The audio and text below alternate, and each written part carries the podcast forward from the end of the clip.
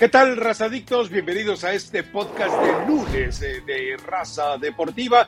Podcast que no se va a sumar a mucha de la corriente que hay extrañamente, bueno, no tan extrañamente, es el síndrome Iraragorri. Hoy hablaremos mucho de síndromes, eh, pero es eh, una especie ya de campaña en la cual es tira la coca porque está Iraragorri detrás de él. Si había algunos bosquejos muy claros de ello después del partido con Surinam y en el partido, durante el partido de Surinam, ahora quedó más que en evidencia.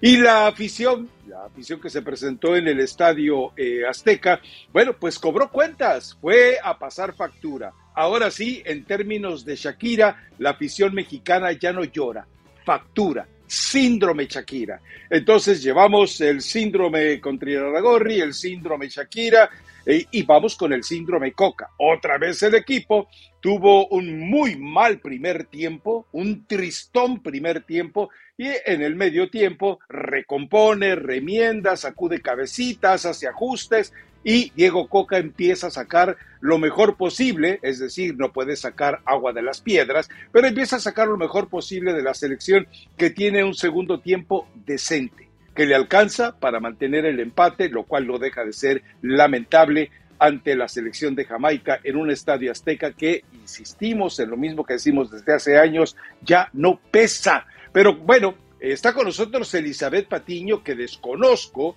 eh, mm, con, qué postura llegue hoy, es capaz de sorprenderme, es capaz de que se pasó al lado oscuro del anti-irraragorismo, para que veas Alejandro que a mí sí me sale sin problemas tu apellido, ¿eh? El anti-irraragorismo. Entonces cuéntame, Elizabeth Patiño, ¿de qué lado estás? el lado oscuro de la fuerza. ¿Cómo está, Rafa? Como siempre, ¿no? Buen lunes a toda la gente que descarga el podcast. Eh, a ver, yo entiendo que la gente, y hoy que hablamos de estos síndromes, se puede expresar porque para eso paga un boleto, porque para eso asistieron a la Azteca, porque creo que es una de las asignaturas pendientes que tendrá Diego Coca con esta selección y con esta nueva etapa. Que el Estadio Azteca vuelva a pesar y que la selección lo vuelva a sentir como su casa, no como su principal enemigo, porque esto, esto no es la etapa de Diego Coca, es algo que ya se viene arrastrando ¿Te parece bien desde Juan Carlos Osorio? Porque creo que todavía con Miguel Herrera. Eh, Tranquilamente. la gente, como, que sí apoyaba, no importaba tanto a lo mejor siempre el funcionamiento o el resultado, veías a la afición bien metida. Después se viene este síndrome, ¿cómo, cómo podemos llamar ese síndrome? Que solamente les gusta fastidiar, que solamente les gusta joder, que solamente ven lo malo. Eso empezó desde Juan Carlos Osorio, justificadamente después de un siete goles en contra, por ejemplo.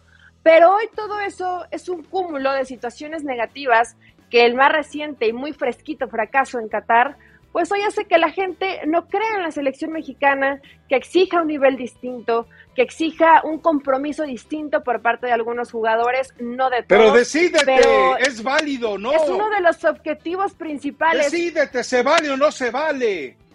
A ver, te voy a decir algo honestamente, Rafa, como yo lo veo y espero acá que no se me enojen, porque todo el mundo se me va a echar en contra. La gente puede hacer lo que se le pegue a la gana. Lo que yo considero, lo que yo veo y lo que he vivido es que al futbolista le vale un cacahuate, que a la directiva le vale, que al director técnico le vale lo que la afición le pueda llegar a expresar, a exigir, a, que le transmitan ese sentir de que están hartos y están fastidiados. Que se festeje, que, que, lo, que lo expresen como quieran. Pero de ahí a que les importe, yo estoy de ese lado oscuro de la fuerza. La afición puede hacer lo que se le pegue la gana no le interesa eso a la evolución de la selección mexicana, no le interesa a los directivos y no le interesa al director técnico, punto. Ellos no me voy a decir, no te voy a decir no, que no lo hagan, que, que se esperen, que sean pacientes, que aguanten el proceso y alienten hasta el final, sería ridículo de mi parte pedir eso, pero ellos se expresen como se les dé la gana, ya después lamentablemente los jugadores y los eh, directivos van así, oídos sordos, ojitos tapados. Puede ser síndrome Shakira, sordo, ciego, mudo, pues, ah, van así por la vida los directivos del fútbol mexicano. Esta es una realidad. Hoy vamos muy con el síndrome de Shakira. Entonces, Rafa, yo estoy del lado oscuro de la fuerza. ¿Por qué? porque coincido con los futbolistas y en este momento con el entrenador. Hay que hacer oídos sordos a las críticas porque todos estos no son responsables del fracaso de tantos años. Hay que darle para adelante.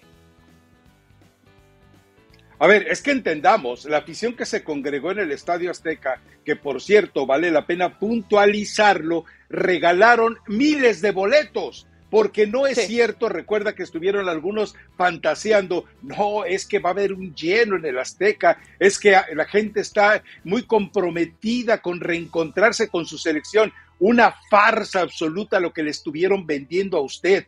La gente no le interesaba ir a este partido. Iban a estar pendientes seguramente por televisión, pero de eso a que estuvieran eh, prácticamente despedazándose por un maldito papelito para entrar al estadio, olvídese de ello. ¿eh? Ahora, eh, vamos, yo estoy de acuerdo contigo en algo. A, los futbolistas, a, los, a todos ellos les importa un soberano cacahuate.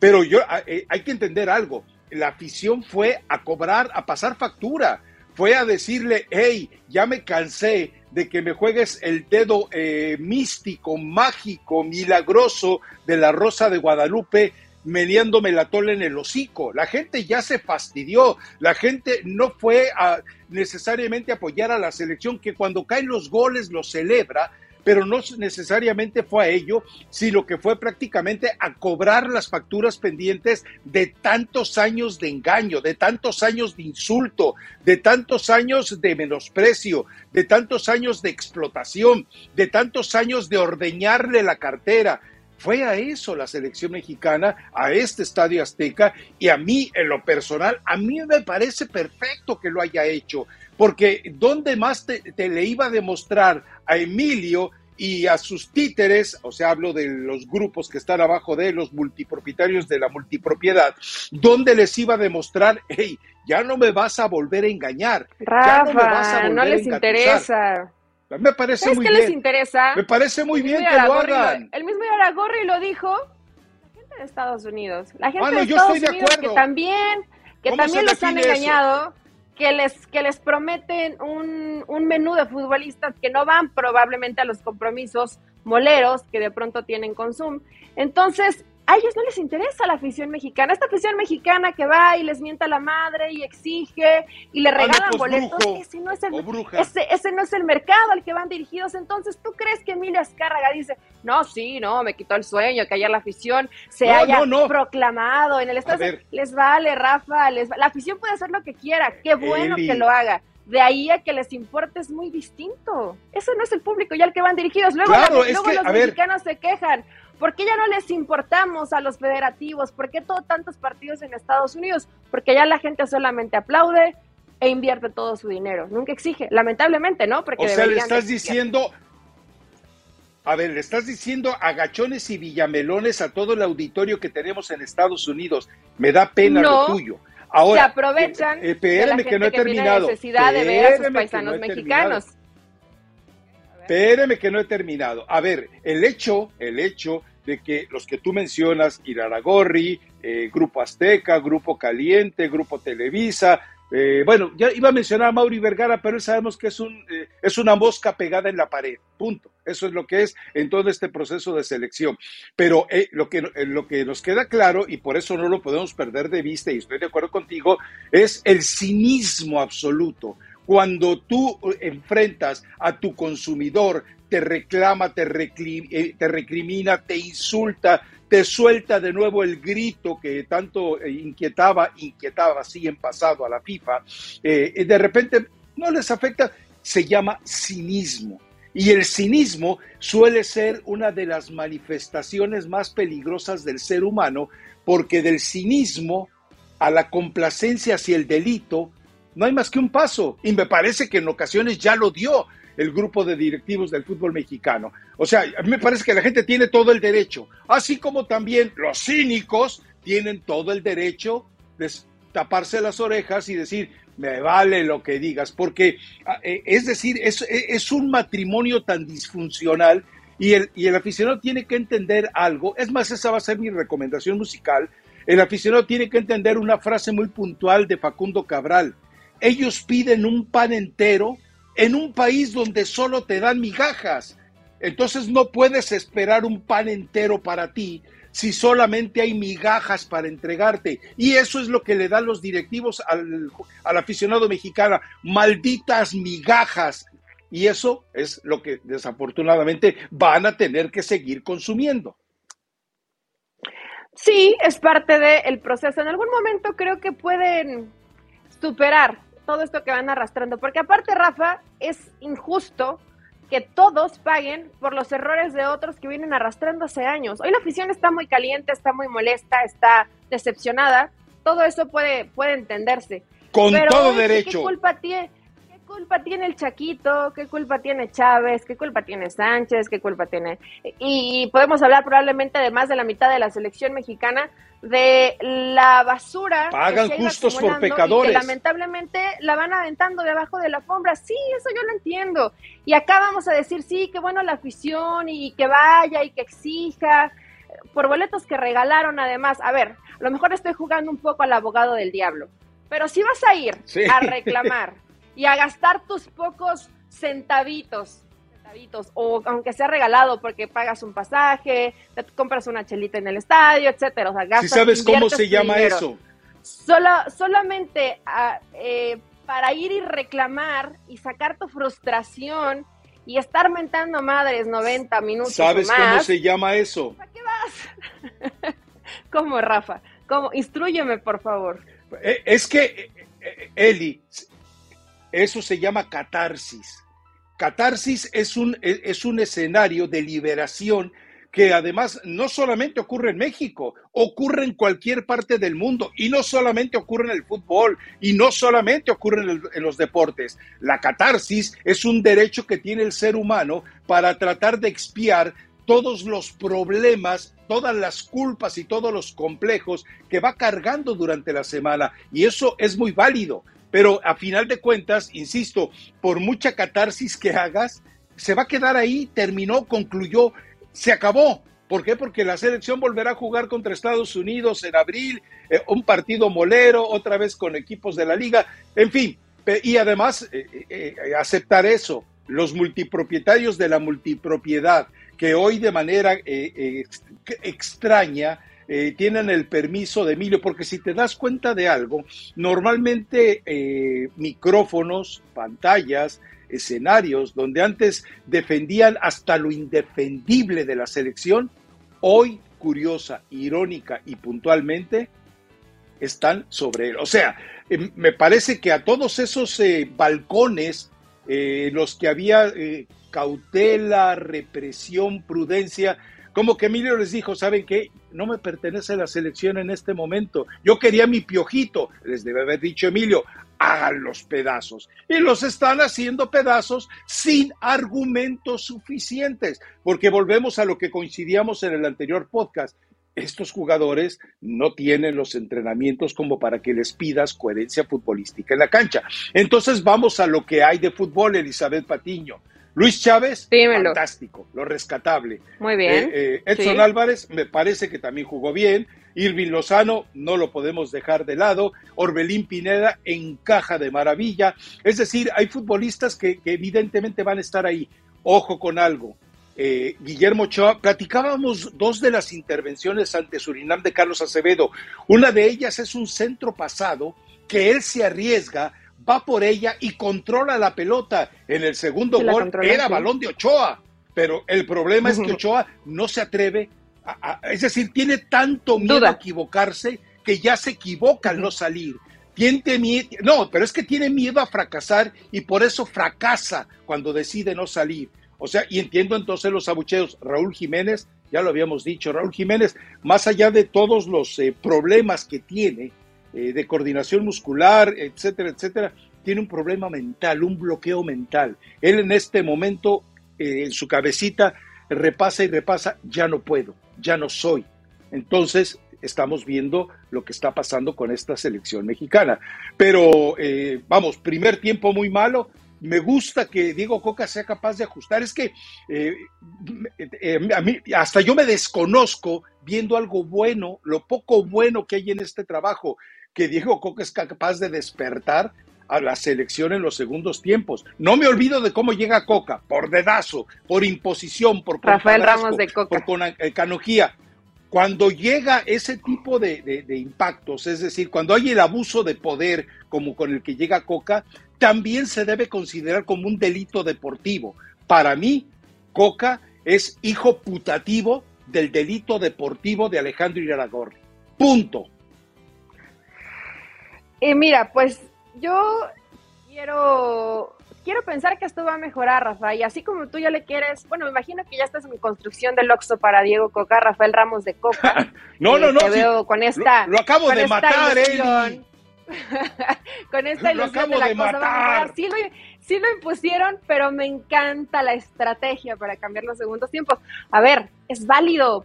¿Por, por qué no? ¿Por qué, por qué tenemos que estar de acuerdo con lo que hoy, hoy yo entiendo y la gente ya lo hablamos en, en, la primera parte, está molesta, de acuerdo, pero si vamos a hablar de tema fútbol, eh, Rafa, es preocupante el tema defensivo, es muy preocupante. Lo, lo que pasó en el primer tiempo en una selección profesional no te puede pasar.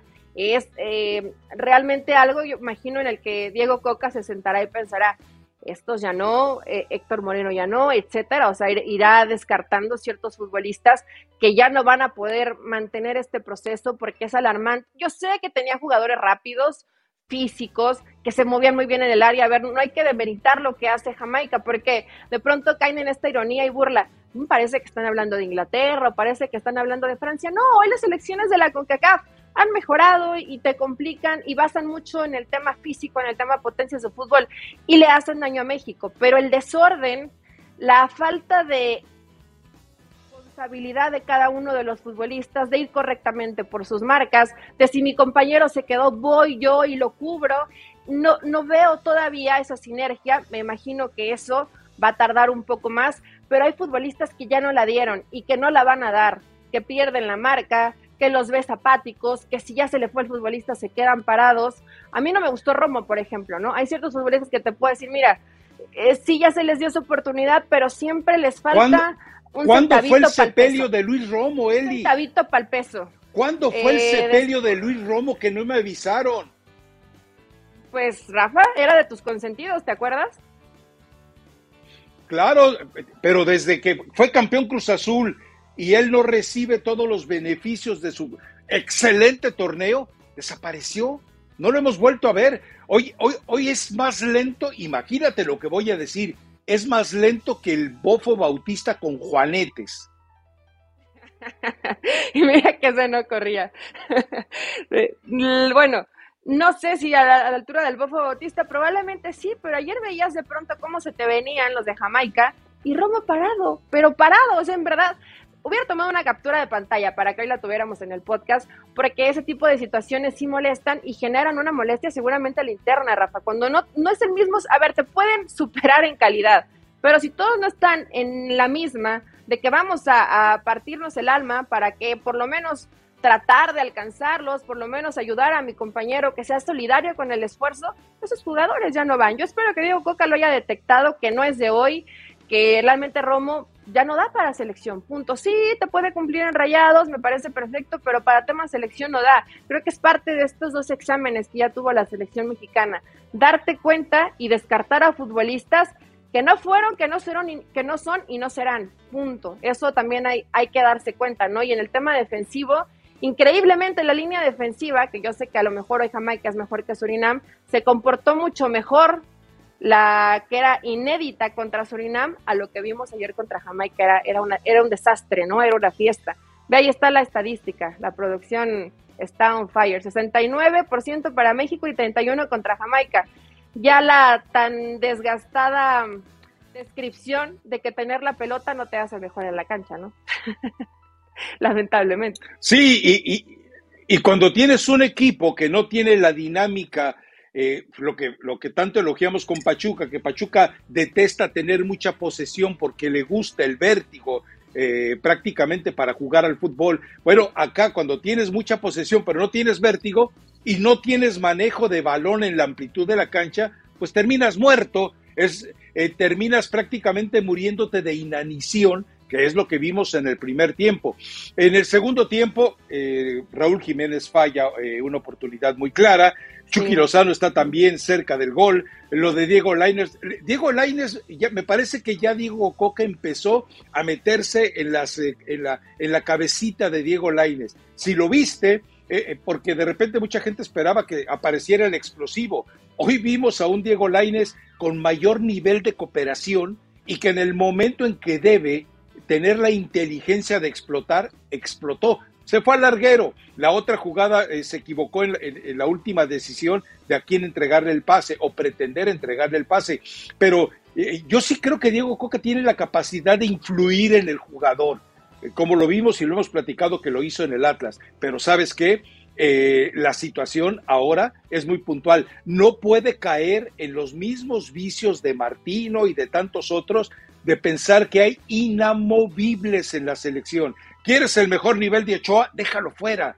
¿Quieres el mejor nivel de Héctor Moreno? No lo vuelvas a llamar. ¿Quieres el mejor nivel de Raúl Jiménez? No lo cites jamás hasta que de verdad creas que ya han cambiado y mejorado en sus niveles eh, para que porque en ese momento se sienten intocables. La separación de grupos que haces, el grupo B se va a Surinam y el grupo A se queda acá, eso es brutal. ¿Por qué? Porque estás mandando mensajes equivocados. Le estás diciendo a Ochoa, tú eres mi hombre, a Raúl Jiménez, tú eres mi hombre, y también al resto de los jugadores como Luis Romo, tú eres mi hombre, y en la defensa, bueno, ahí sí hay un problema muy serio porque no tienes un zaguero central con la personalidad, autoridad, calidad de lo que alguna vez fue Rafa Márquez, que también recordemos, con Rafa Márquez y sin Rafa Márquez, la historia no ha sido distinta.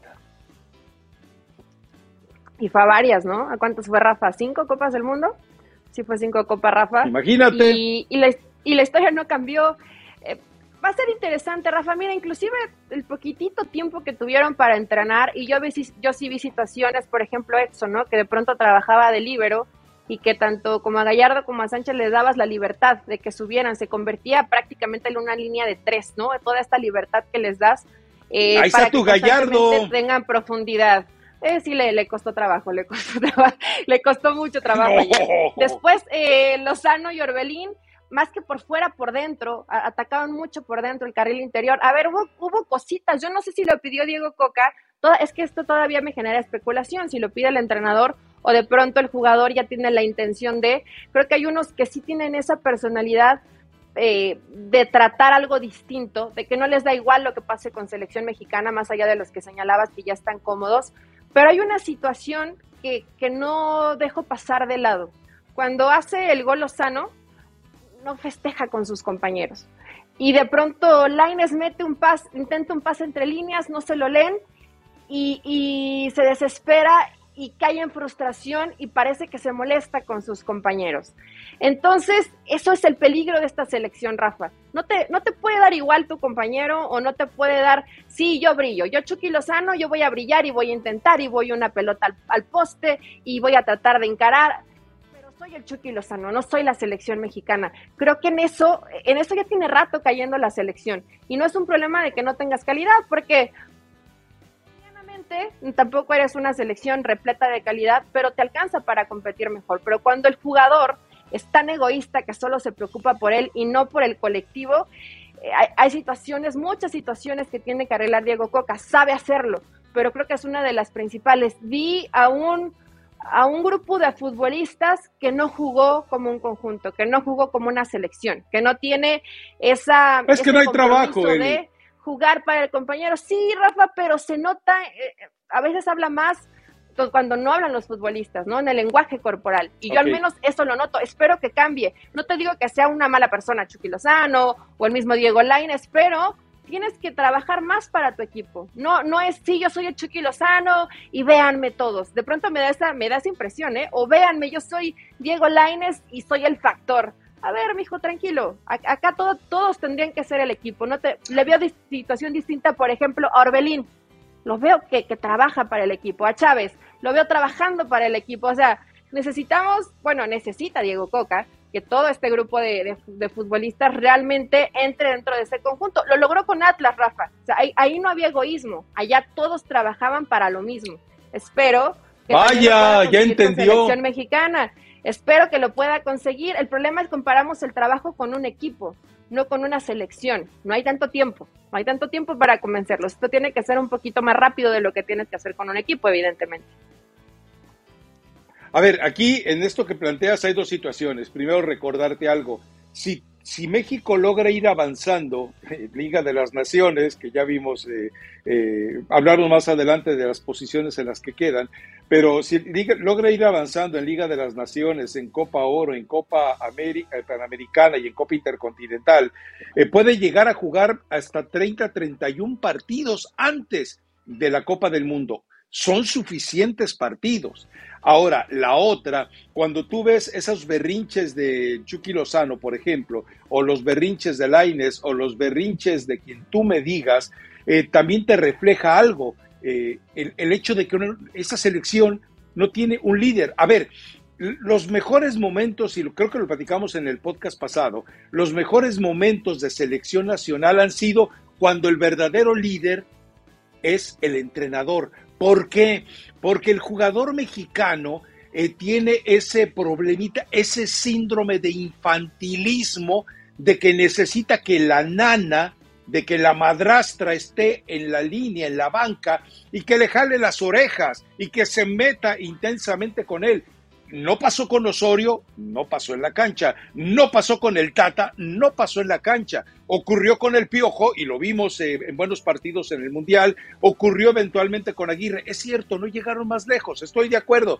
Pero si el, futbolista mexicano, en realidad, dime cuál liderazgo hay. O sea, dime, hablamos de la voz de Rafa Márquez. La única manifestación real para mí de Rafa Márquez como líder es cuando él da el discurso motivacional antes del partido contra Alemania. Pero de allí en fuera, dime cuál otro ídolo. A ver, García Aspe, después de que falla el penalti, eh, en el Mundial del 94, yo lo vi entrar a la zona de entrevistas de televisión y se arrojó a los brazos de Fernando Schwartz, un saludo a Fer que nos escucha, se, arrojó a los, brazos, a los brazos de Fernando Schwartz y se hizo, se deshizo en llanto como una plañidera abandonada. Eso fue lo que hizo uno de los líderes, Hugo Sánchez. Si Hugo Sánchez ni le interesaba ser el líder de la selección. En aquel momento, el líder de la selección en el 86, ¿sabes quién era? Miguel Mejía Barón. Era pero porque tenía que controlar a las divas. Hablo de Tomás Boy, Fernando Quirarte, eh, Agustín Manso, Javier Aguirre, etcétera, etcétera, etcétera, Armando Manso, etcétera, etcétera. Entonces, esa es la realidad. Dime hoy, ¿a quién le ves perfil de liderazgo? de todos estos jugadores que maneja Diego Coca? Uno solo. Mm, ninguno. De pronto, de pronto llego a pensar que podría ser Chucky Lozano, pero su personalidad es demasiado yoyin. Yo les llamo yoyines, ¿no? Yo. Y para que seas un buen líder te tienes que preocupar también por el equipo, no solo, si no el equipo no te cree solo eres egoísta, solo te preocupas por ti. Es mucho el perfil de Lozano. Igual y en un futuro no tan lejano, Rafa, el mismo Santi Jiménez, pero tiene que ganarse ese derecho de piso, ¿no? O sea, no llegas y ya te conviertes en líder como por arte de magia. Creo que a lo mejor Santi, sobre todo por lo que tiene de su papá, que creo que Chaco en la cancha siempre fue un líder, siempre, al equipo que llegaba, podría heredárselo a su hijo. No conozco tan, tan de cerca a Santi Jiménez, pero lo veo un chavo con esa personalidad. Hoy México no lo tiene. Unos que no se lo han ganado, tal vez por el tiempo, y otros que ya tienen tiempo y nunca fueron líderes en selección mexicana, ni lo serán, ¿no? Porque ya no, eso ya no va a mejorar. Sí, lamentablemente en todo este proceso eh, viene además una etapa decisiva en, en, esto que hablábamos, la necesidad de que al proceso de Diego Coca se le vayan agregando resultados, a que en el proceso de Diego Coca se vayan sumando eh, algo tangible. Si en la Liga de las Naciones le toca otra vez a Estados Unidos y vuelve a fracasar, entonces por más que quieras decir eh, que eventualmente eh, no tuvo tiempo de trabajo, que eventualmente todo lo que tú quieras decir son situaciones que a final de cuentas de nada van a servir. Por eso eh, el futuro es muy incierto, Eli.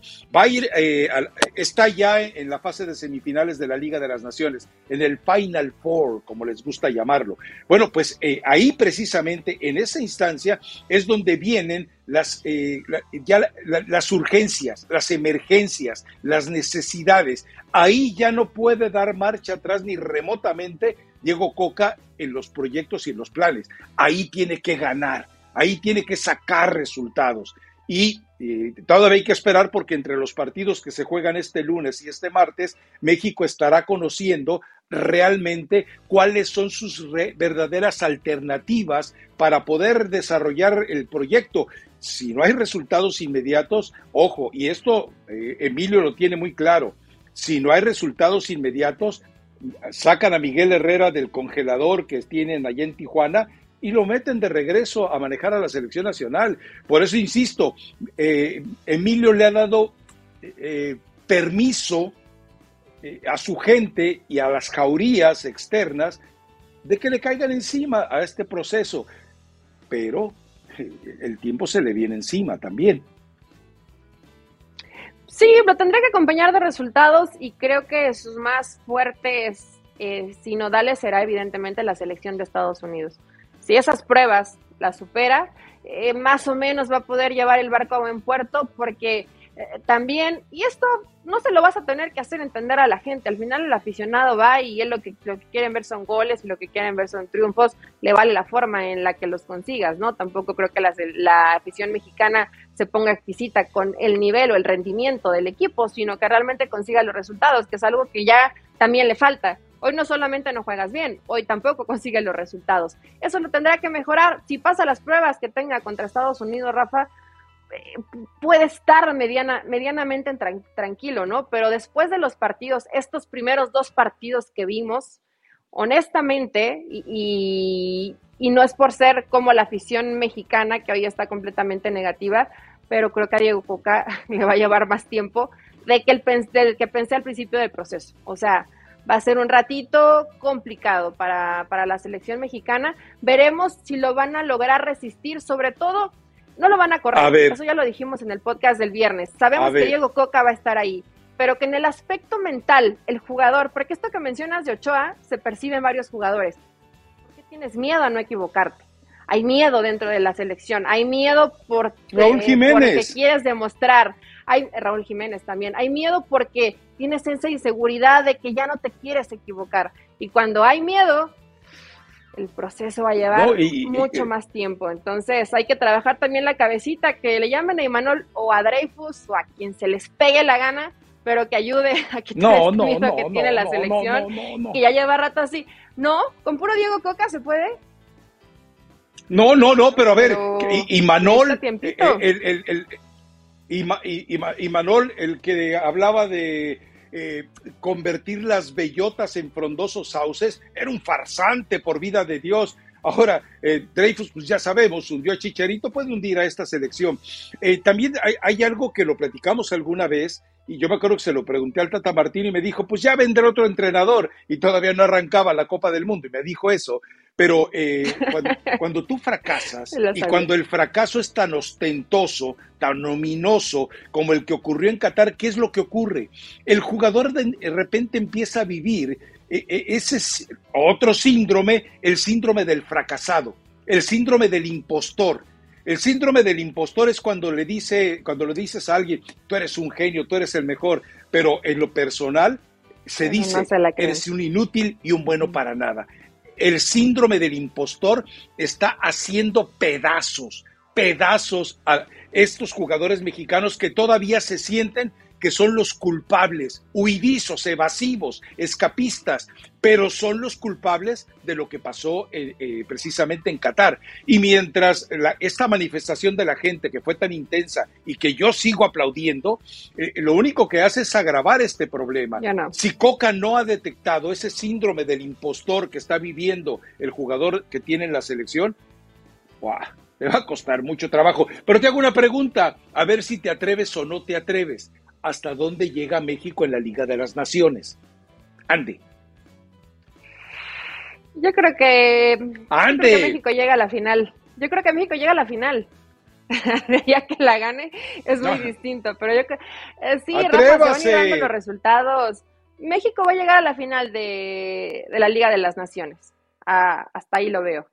No lo veo siendo campeón, pero lo veo llegando a la final. Sobre todo por esta situación que dices, ¿no? O sea, puedes llegar a competir pero cuando te presentes a pruebas definitivas o a pruebas de jugarte el todo por el todo, estos fantasmas que no se pueden sacar los futbolistas. Y debería, ¿no? Porque cuando hablas de nuevos procesos y nuevos eh, comienzos con, con, un entrenador, etcétera, pues debería tener mucho más tranquilidad y confianza. Y hoy el jugador, pues lamentablemente no la tiene. Yo no estoy de acuerdo con que la afición va, si vas a ir y vas a ir solo a criticar y a mentarla, pues quédate en tu casa, ¿no?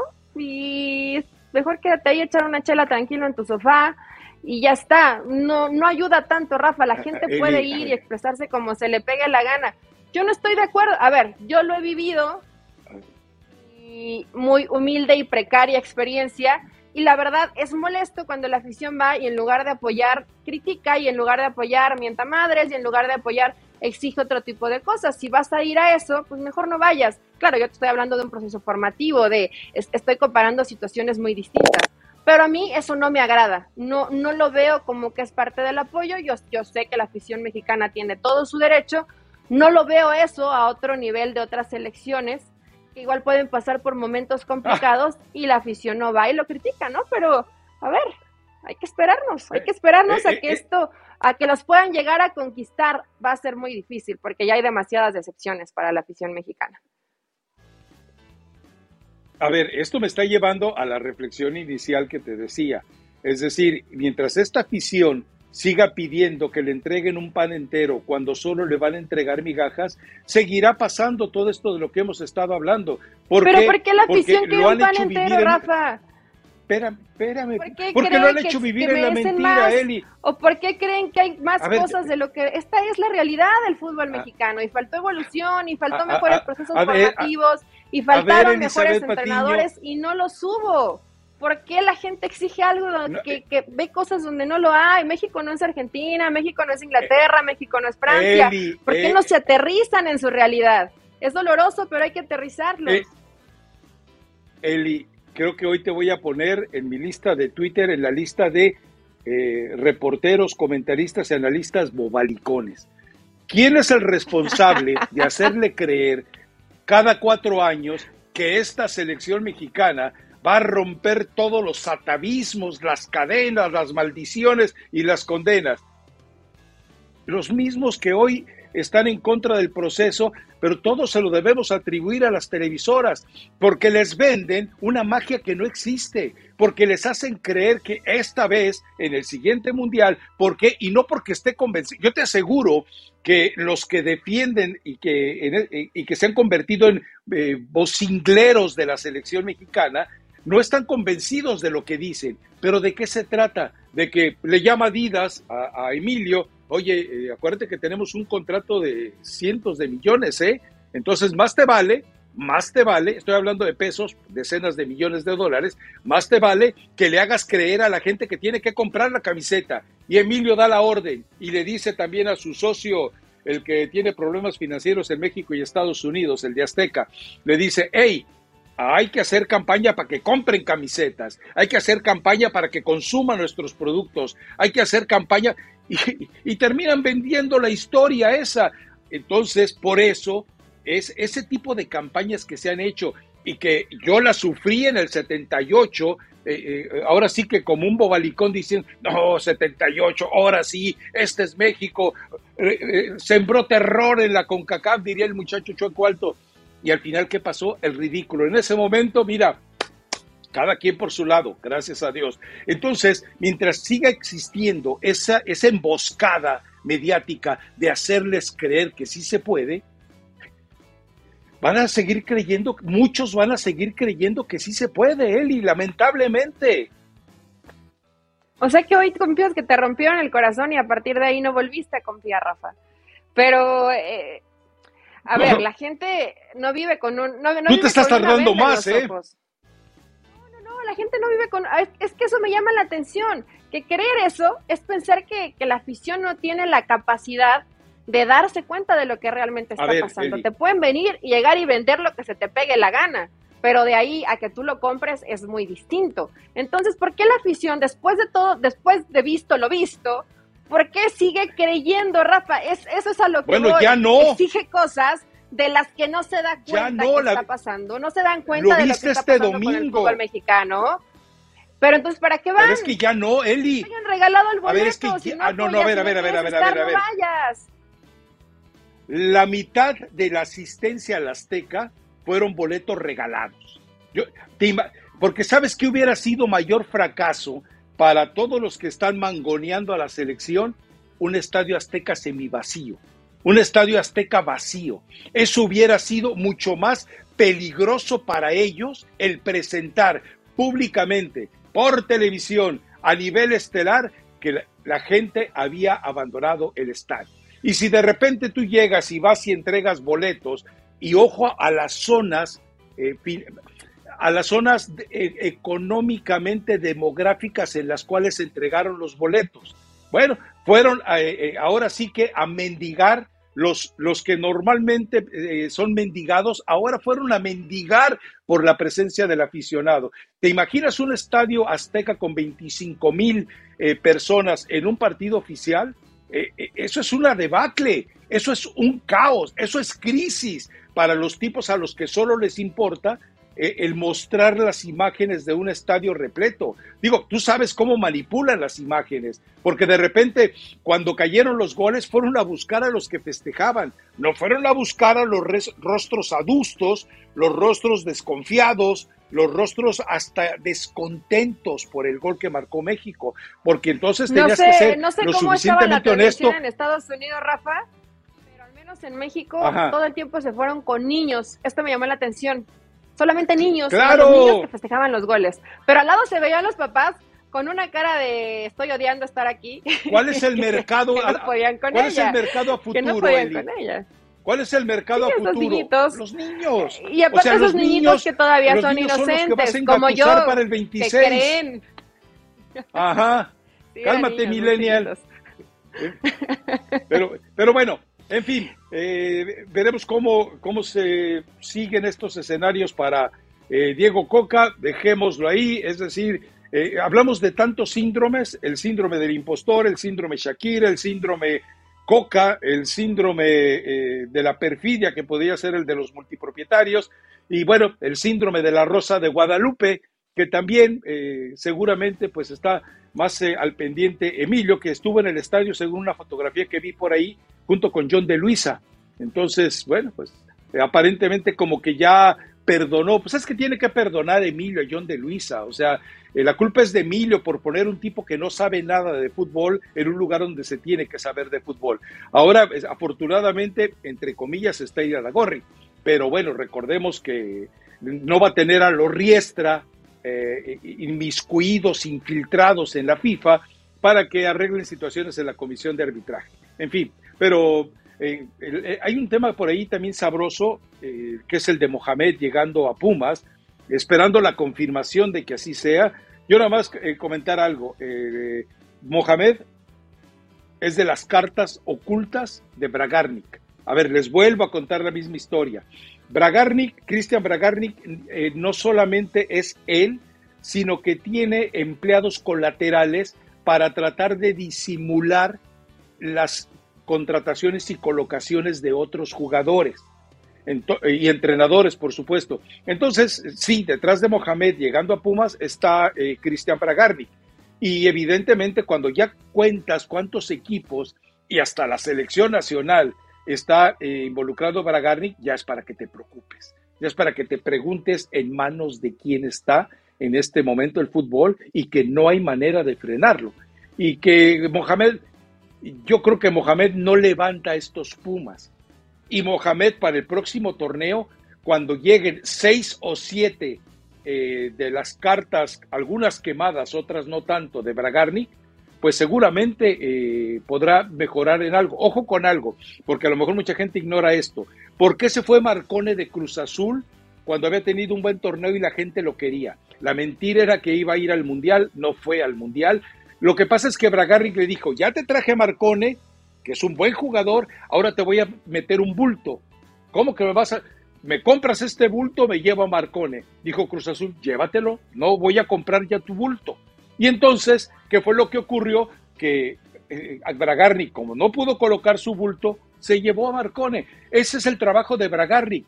Te puede dar un buen jugador, pero te mete tres bultos. ¿Por qué? Porque es la única manera en la que sobrevive. Acaba de meter a uno de sus entrenadores consentidos en el, en el Elche. O sea, él no puede permitir que un entrenador eh, suyo esté sin chamba, aunque él tenga que pagarle el sueldo, porque recordemos que él es dueño del Elche. Entonces, entiendan cómo eh, esta, eh, este pulpo, este calamar, se está metiendo dentro del fútbol mexicano y no hay quien lo pare. ¿eh? Cada vez tiene más alcance, lamentablemente, ¿no? Y me refiero lamentablemente porque no creo que todos los jugadores ni todos los entrenadores que él maneja sean malos. También eso es una realidad. Lamentablemente pasa este, estos contrastes, ¿no? Lo que mencionas, te puede dar uno muy bueno y te da tres malos. Acá, acá, a mí el turco Mohamed no me parece que sea un mal entrenador, Rafa. Yo creo que es uno de los probablemente en su cartera de posibilidades bueno, estoy hablando del turco Mohamed, no, no todos son malos. Mira, ahí tenemos la, la imagen de, del turco, que de pronto era medio flojillo, ¿no? Según, según la, eh, tuvo su buen inicio y después se fue, se fue diluyendo. Eh, pero tuvo su buen inicio, Rafa. No, hay que decir que todo con Coudet fue malo.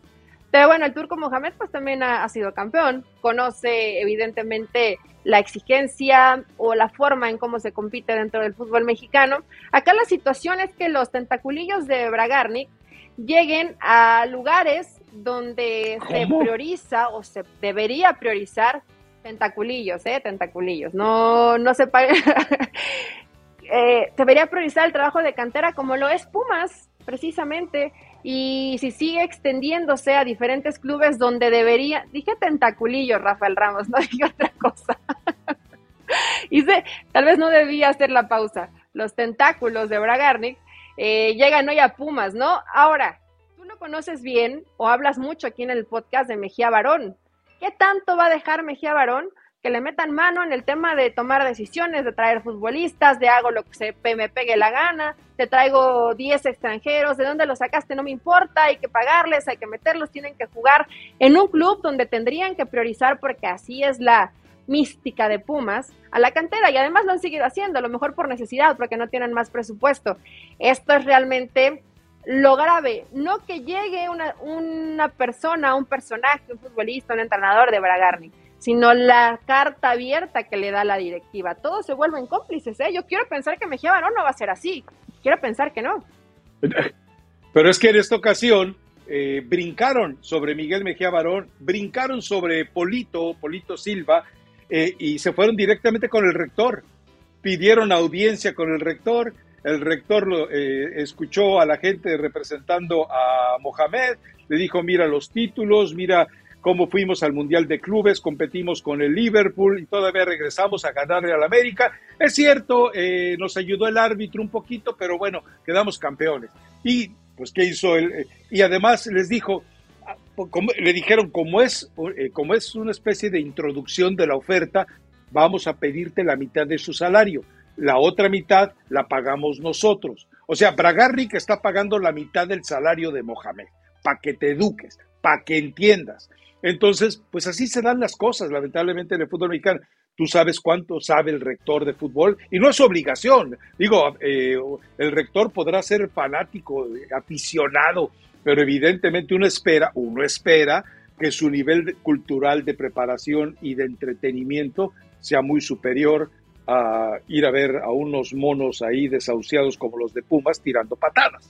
En fin, pero bueno, eh, y teníamos otro tema que era eh, lo de eh, algo muy lamentable que ocurre no en el fútbol, no en el fútbol solamente, sino que ocurre en México, ¿no? La experiencia vivida por Scarlett Camberos, que después ha destapado una serie de, situaciones de otras jugadoras que también han sido víctimas, que son acosadas, eh, y que es, pues sí, totalmente lamentable el hecho de que no exista una especie de, esfera, de coraza, de armadura para blindar este tipo de situaciones, que también sería injusto pedir eh, que solamente se blindara a este tipo de personajes como las futbolistas y no al resto de la población mexicana que se ve expuesto a ello. Hay un video ahí, eh, ni lo voy a comentar, ¿no? Un intento de, de, violación. Hay un video ahí en el cual la gente pasa a un lado de la escena y ni siquiera se conmueve.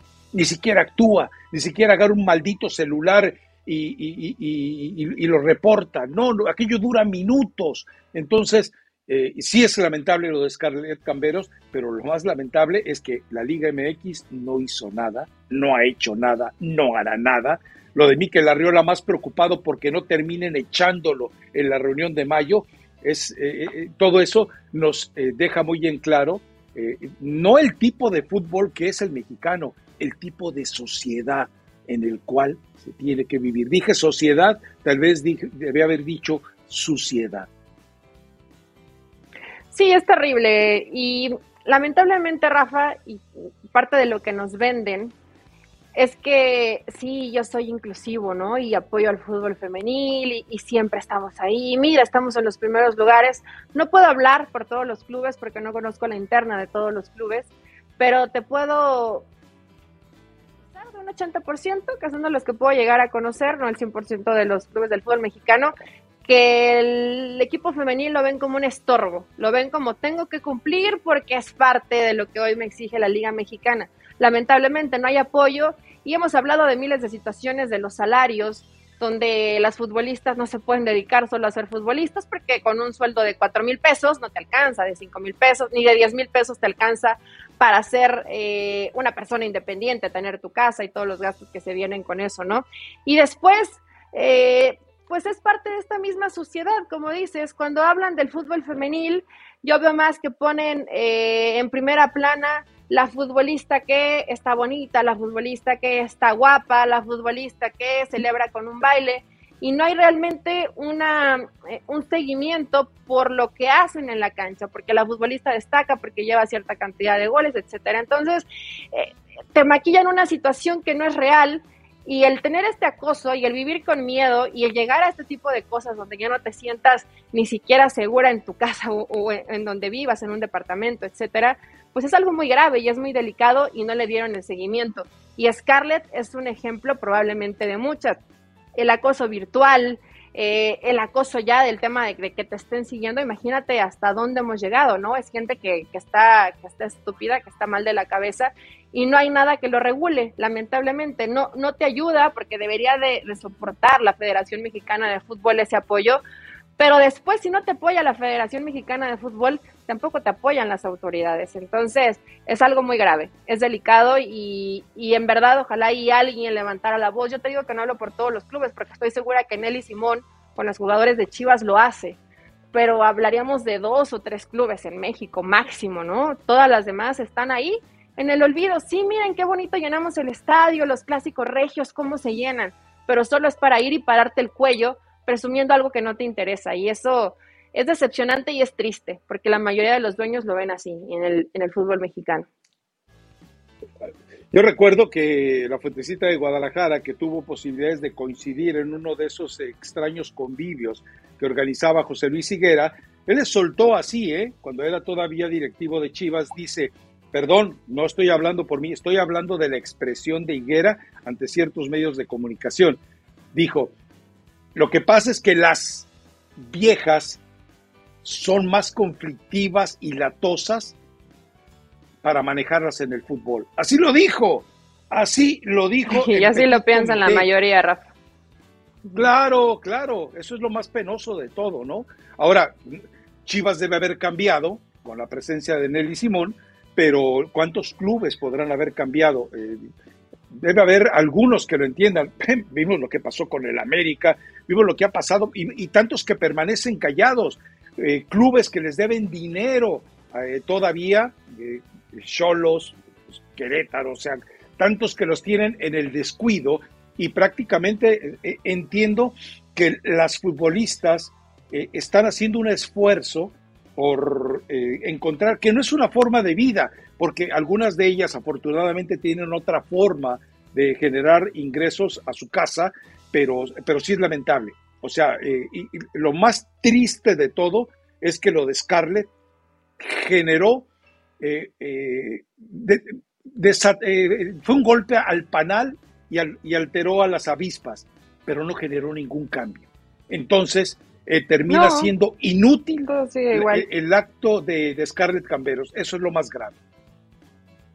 Oye, Rafa, pues hay que incitar aquí, ¿no? O invitar a que el fútbol mexicano, si no te escuchan, que te unas, detén la liga, para la liga. Y si no hay garantías y si no hay una forma de tranquilizarlo, pues háganle como quieran, tenemos la liga, no jugamos más. Rafa, tiene, tiene que haber algo. El, el acoso en redes a lo mejor lo, vemos como algo muy natural y muy normal.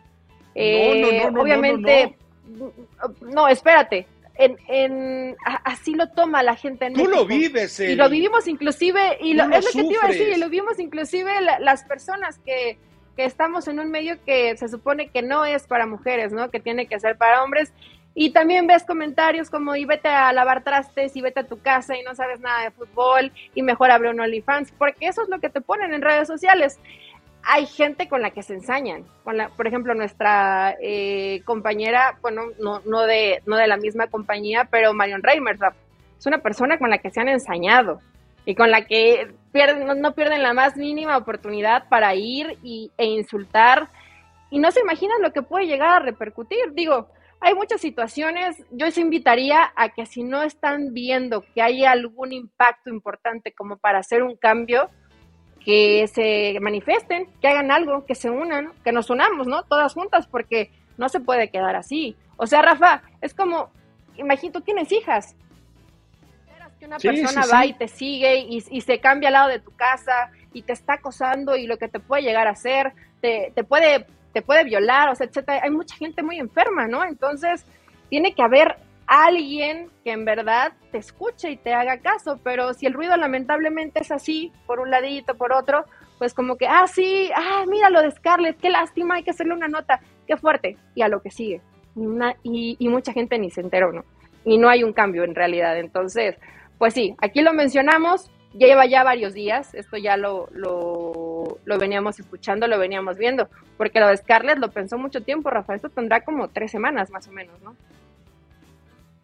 Sí, sí, sí, sí, y lamentablemente nunca hubo, insisto, una respuesta autoritaria por parte de la Liga MX, por parte de la Federación Mexicana de Fútbol, eh, que, bueno, buscó alianza, ¿te acuerdas? Con la, eh, una fundación Frida, la Fundación Frida terminó haciéndose a un lado, viendo eh, la forma misógina en la que ha sido manejado el fútbol en México. Pero bueno, ya nos fuimos demasiado largos, Eli, nos van a regañar. Vámonos, recomendación musical.